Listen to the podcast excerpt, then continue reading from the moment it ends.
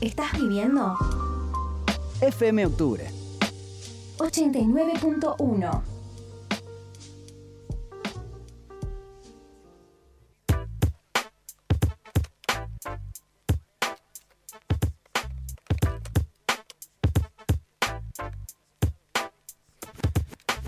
18 horas 3 minutos en la República Argentina. Continuamos en octubre FM 89.1. Estamos en la programación especial de cuarentena y yo sé que es difícil pasar la cuarentena estando encerrada de todo momento. Por suerte tenemos la música que nos acompaña y un montón de películas que también eh, están acompañándonos eh, y la gente que ya se consumió todo Netflix, todas eh, las plataformas internacionales también también hay un montón de films eh, argentinos que nos acompañan y nos hacen de esta cuarentena algo mucho más ameno, como es el caso de Los Caminos de Cuba, una película documental que se estrenó ayer. Y para contarnos acerca de esta gran película, estamos en Telefónica con Luciano Nachi, su director. Luciano, ¿cómo estás? Rama Prekel te habla.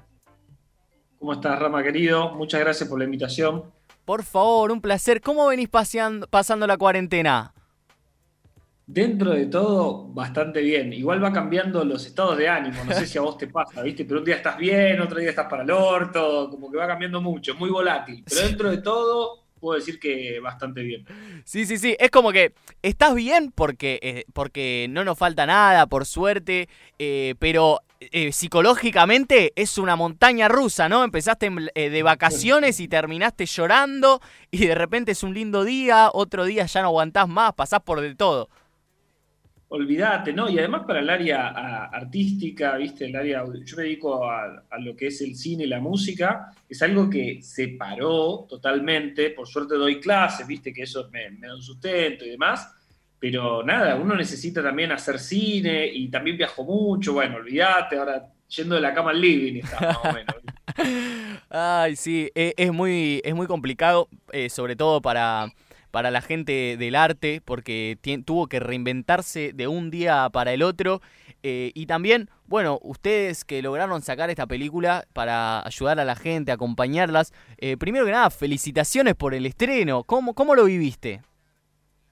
Vos sabés que lo, viví en casa, eh, hablando con, con amigas que iban viendo la, la, película y me iban comentando cosas que iban viendo y demás, porque muchos ya la han visto antes porque es en quien me apoyo para, para ver si voy bien, si, si, tiene un buen rumbo, ¿viste? Cómo la sienten, cómo la viven, si, si les emociona, si no les emociona, si, si les impacta algo. Así que estuvimos en esa comunicación.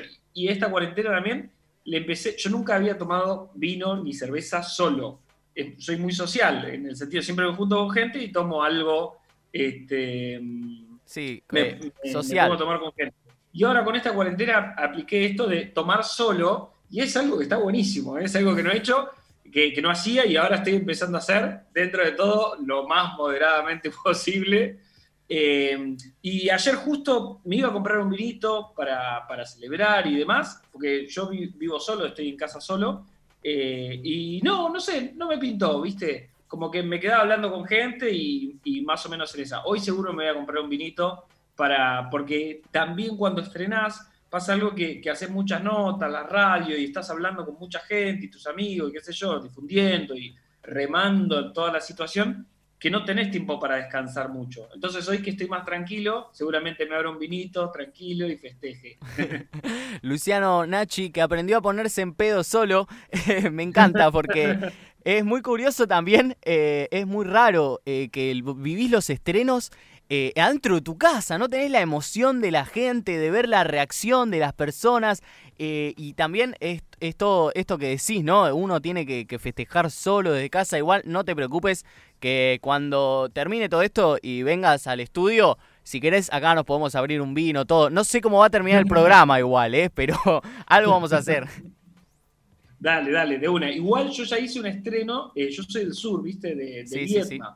Y el año pasado logré presentarla primero ahí y, ahora en julio iba a ser el mes que pasó, iba a ser el estreno eh, en Buenos Aires, ¿viste? empezar a hacer otro tipo de estrenos. Y ahí se cayó, pero en Viedma lo pudimos hacer y anduvo muy bien. Eh, es más porque invitamos también en la antesala una banda para que haga música cubana. se le daba mojitos a la gente, entonces le vendíamos una especie de experiencia cubana y la gente se entraba borracha al cine y amando la película. Que quería hacer eso en Capital, pero se hizo más complejo, ¿viste? Claro, eh, está muy bueno esa idea de ambientar todo de una manera mucho más real, ¿no? Como para que la gente se meta mucho más en el ambiente y una manera distinta de hacer como una película documental, como lo que es esto.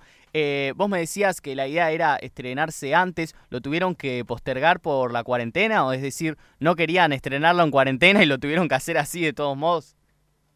Eh, no, era una opción no estrenarla y esperar el año que viene pero yo por suerte filmo un montón y, tengo nuevos proyectos para hacer y no me gusta postergar, soy muy ansioso y me gusta cerrar ciclos, ¿viste? Entonces la idea dije, bueno, si la mayoría de la gente está en la casa, esta también es una posibilidad para que la gente se encuentre con, con más cine nacional. No se ve tanto cine nacional, no se ve mucho documental y lo mismo pasa que vas y estrenás en sala, que está buenísimo y todo, eh, pero no va mucha gente a ver un documental nacional, o sea, eso pasa en general cuando vos vas a las estadísticas no se va tanto a ver. Se van a ver quizás películas argentinas más taquilleras con un actor, una actriz conocida, pero es más complejo. Y el estreno online genera, genera mucho más público y la, gente reconsidera más eso. Y está bueno porque nada, nos capacitamos entre todos a ver un poco más de cine nacional. Y, eso lo, lo, he ya comprobado porque también organizo un festival de cine que se llama Luz del Desierto y se hace en octubre, ¿no? Hicimos una versión pandémica eh, este año, lo que fue en mayo. Y el año pasado, cuando hicimos la versión, que es un festival que tiene más de cuatro años, eh, fueron 2.000 personas presencialmente, más o menos, ¿viste? Por cuatro días. Y ahora lo hicimos online y la las películas que había del festival la vieron más de 20.000. No, tremendo.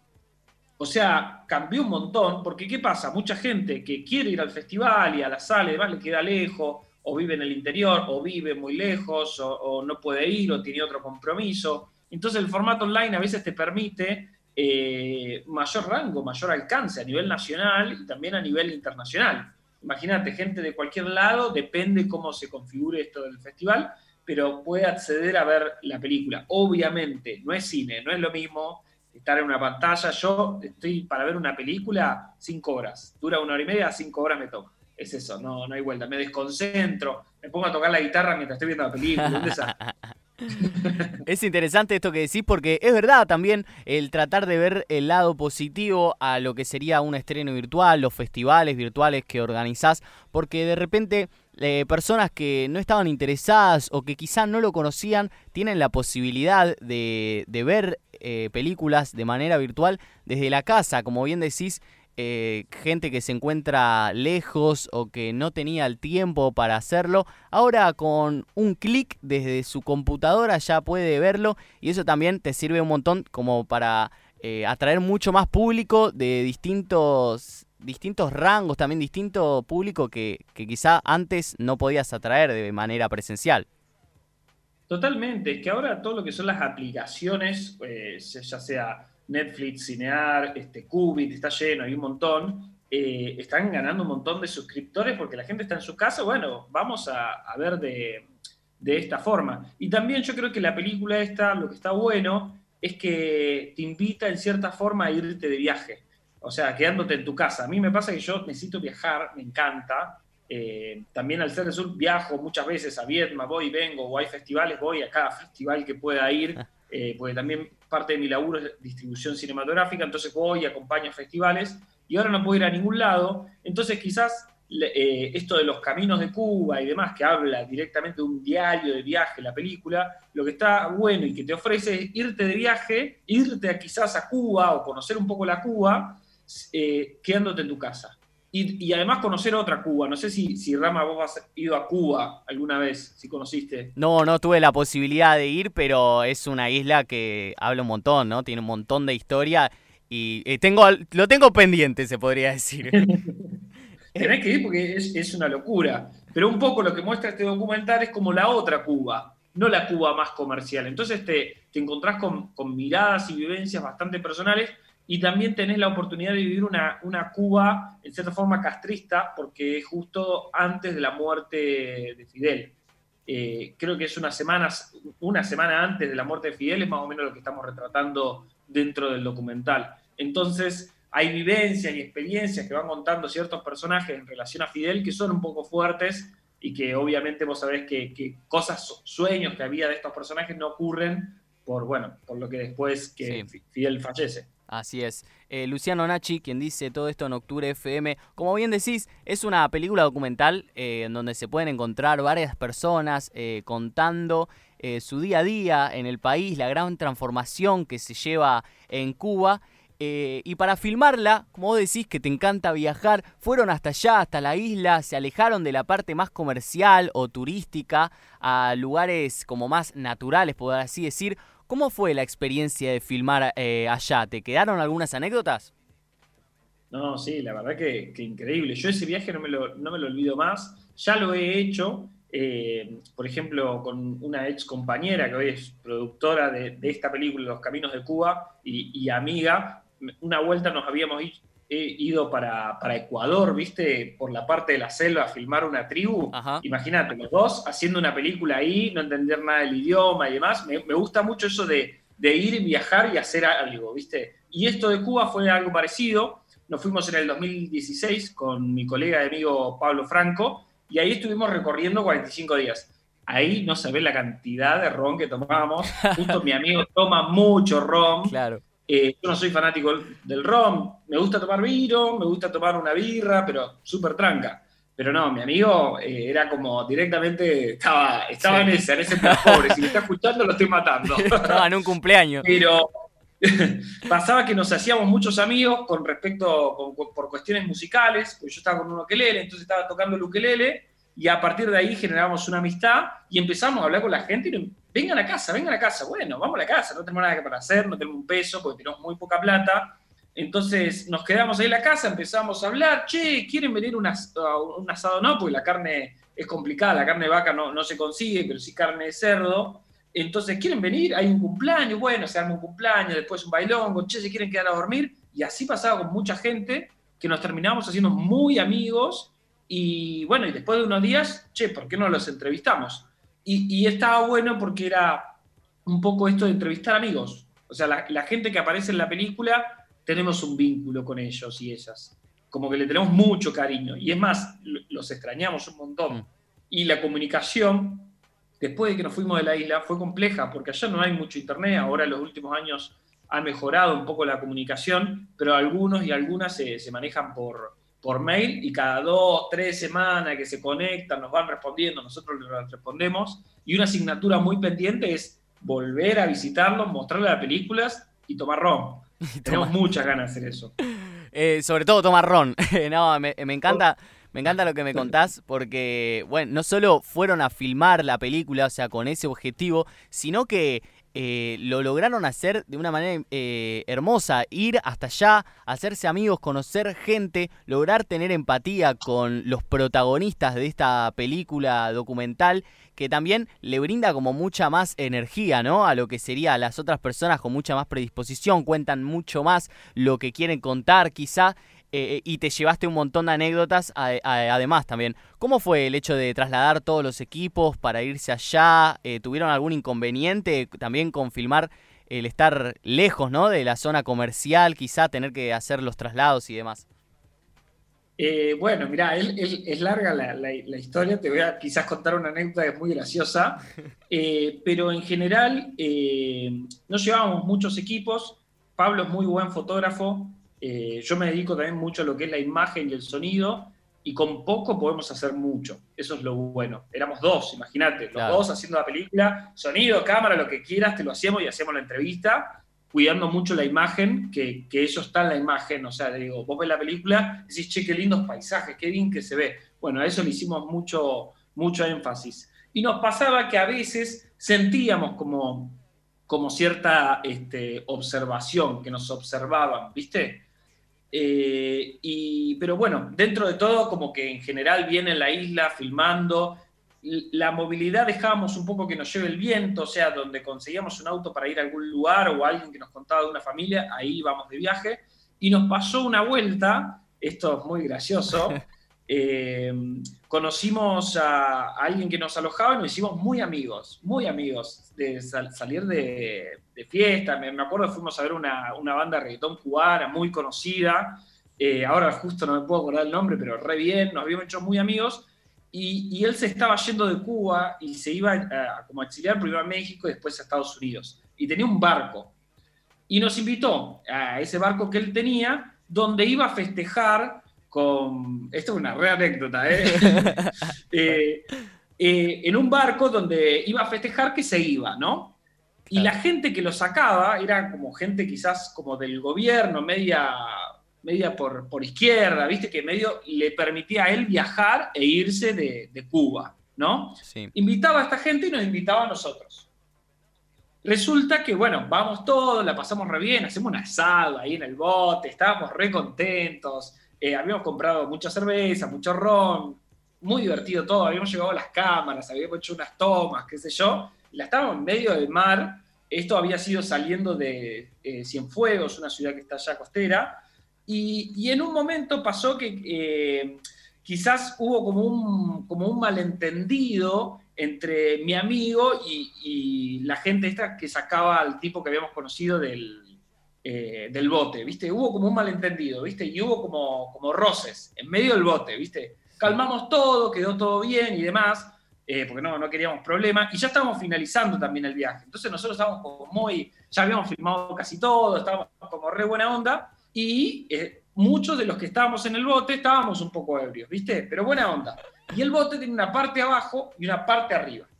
Nosotros habíamos subido la parte arriba, la parte de arriba teníamos una mochila y en, una mochila teníamos una libreta con todas las personas que habíamos entrevistado en la película. Todas las personas, nombre, apellido y teléfono o mail, porque era muy difícil, no teníamos mucho contacto. Pero bueno, teníamos todo ahí anotado. Subimos a la parte de arriba y nos tiramos al agua, al medio del mar, ja, ja, ja, nos cagamos de risa, tomamos una birra, ah, qué bueno. Y en una, mi amigo sube la parte de arriba y esta gente que supuestamente trabajaba para, para, el gobierno, estaba, había abierto la mochila de mi amigo y, había, este, y estaban copiando todos los, todos los nombres de las personas que habíamos entrevistado. Y, ellos sabían que estábamos haciendo un documental. Entonces se armó como una situación de tensión, donde mi amigo fue como, che, ¿qué te pasa? ¿Viste? Como quilombo. Y los tipos se hicieron los boludos, tiraron la libreta y se fueron al, se tiraron al mar. Mi amigo baja, me cuenta, che, mirá, pasó esto, ¿viste? No, qué sé yo, ¿viste? Bueno, empezamos a nuestro supuesto amigo, empezamos a decirle, che, cualquiera, mirá, nos están anotando las cosas, ¿qué está pasando acá? ¿Viste? Como se empezó a armar bardo. Este, esto casi nunca lo conté, o sea, solo saben como amigos. Se empezó a armar bardo mal. Este, y bueno, nada, casi se va todas las piñas. Nosotros, como che, pará, vamos a calmarnos y quedó ahí. Pasó el tiempo, seguimos ahí tomando, qué sé yo, y en una estaba mi amigo de vuelta en la parte de arriba y sin querer baja el pie eh, para abajo, el bote tenía eh, ventanas con vidrio, se apoya sin querer en una ventana y traspasa el vidrio. Se lastima el pie y le empieza a sangrar mal. Entonces, nada, lo, voy a asistir, qué sé yo, pone el agua eh, en el mar, le pongo una venda, qué sé yo, y de pronto veo que nuestro supuesto amigo que estaba en el auto, eh, que estaba en el, en el agua con la gente está del gobierno, empieza a mirar mal. Yo dije, uy, se armó quilombo, porque tiene algo con el bote que lo cuidaba mucho. Entonces sube al bote, mi amigo con el pie lastimado, se acerca y va a agarrar la ventana que, que, había agarrado, que, que había sin querer roto mi amigo, viste, con el pie. Entonces empieza a agarrar la, ventana, lo mira a Pablo y, me mira a mí, le dice a Pablo, ¿viste? ¿ves lo que haces? Y empieza a agarrar la, ventana, intentando como, como sacar la ventana, ¿viste? Y lo empieza así, pero fuerte, empieza a agarrar y saca el pedazo de ventana, tiene una fuerza, un mono, saca la ventana, ¿ves? Me rompes el barco y empezaba a golpear el barco. Uy, a mí me dio miedo. Yo dije, este tipo nos va a matar, estamos en el medio del mar, no la contamos, no la contamos más y, arremetió entre Pablo y le dice, che, te voy, a, te voy a hacer mierda, te voy a hacer mierda. Y yo le digo, che, vamos a calmarnos, vamos a calmarnos, vamos a calmarnos. Pablo estaba como nada, con el pie lastimado y un poco ebrio, yo también estaba un poco ebrio y quería calmar las cosas, che, vamos a calmarnos. Y el tipo remanija para, para cagarlo a trompadas. Al final, este, lo que terminó pasando fue que el tipo este, nuestro supuesto amigo, nos dejó en una isla que estaba ahí cercano, que por suerte tenía un puerto, nos hizo bajar todas las cosas y nos dejó ahí, a Pablo y a mí. Conseguimos después un barco eh, que pasaba, una especie de catamarán, y nos trajo de vuelta a Cienfuegos. Mi amigo se iba cagando de la risa de la situación, yo estaba recaliente, lo quería cagar trompadas. Eh, llegamos a Cienfuegos, porque encima estábamos parando en la casa de este tipo que nos había dejado abandonado, que nos quería cagar trompadas. Y nada, tuvimos que agarrar las cosas corriendo y nos fuimos y no volvimos nunca más a Cienfuegos. no puedo creer la anécdota que me acabas de contar. O sea, yo pensé que iba a terminar en algo cagándose de la risa o algo. Casi los echan a la piña del lugar. Encima me imagino la situación de estar ahí encerrado en medio del barco, como que estás en medio de la nada y decís, o acá nos tiramos y empezamos a nadar a una isla, o, o no la contamos, no sé, de todo le pasó. No, no, pero horrible además porque estábamos con un miedo que no sabíamos qué iba a pasar, porque primero cuando no, primero que pensé que lo iba a romper la cabeza Pablo, o sea, además era, no, era alto, era petizo, pero tenía unos músculos que nos cagaba piña los dos, yo estaba regalado, este, y, a mi amigo lo, nada, por suerte nada, nos dejó en esa isla, pero nos daba miedo cuando nos deja, che, ¿cómo volvemos? ¿Viste? Imagínate, en medio, de la, en medio del mar, nos dejó en un puerto ahí, en, en una islita que había ahí en Cuba, y bueno, arréglenselas. Nos hizo bajar todos los equipos, yo también tenía miedo, ¿viste? A ver qué onda con los equipos, ¿viste? Como que todo mal. Y bueno, nada, aunque sea, no nos pudieron terminar de anotar las cosas, no sé para qué, querían este, como anotar los nombres, nos pareció muy turbio todo eso, pero bueno, por suerte no, no pasó mayores y a nadie lo cagaron atrapadas.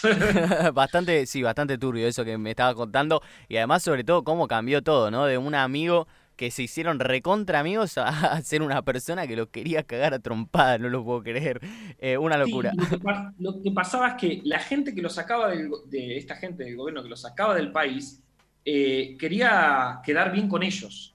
Sí, obvio. Porque lo estaban sacando. Entonces no podía quedar mal. Los tipos de esto nos no habían revisado las cosas y habían quedado como, ¿qué onda? ¿Me entendés? ¿Por qué estás revisando? ¿Por qué estás notando? Entonces, justo Pablo eh, pisó eso y, y lo usó a su favor, o esto es lo que yo decodifico después de todo el tiempo que pasó, eh, como que lo usó a su favor para, para que quedar nosotros que somos los quilomberos o los culpables de todo y quedar bien con la gente del gobierno porque todavía no se había ido de Cuba. El chabón tenía que conseguir, esta gente le traía una visa, todo para que se vaya.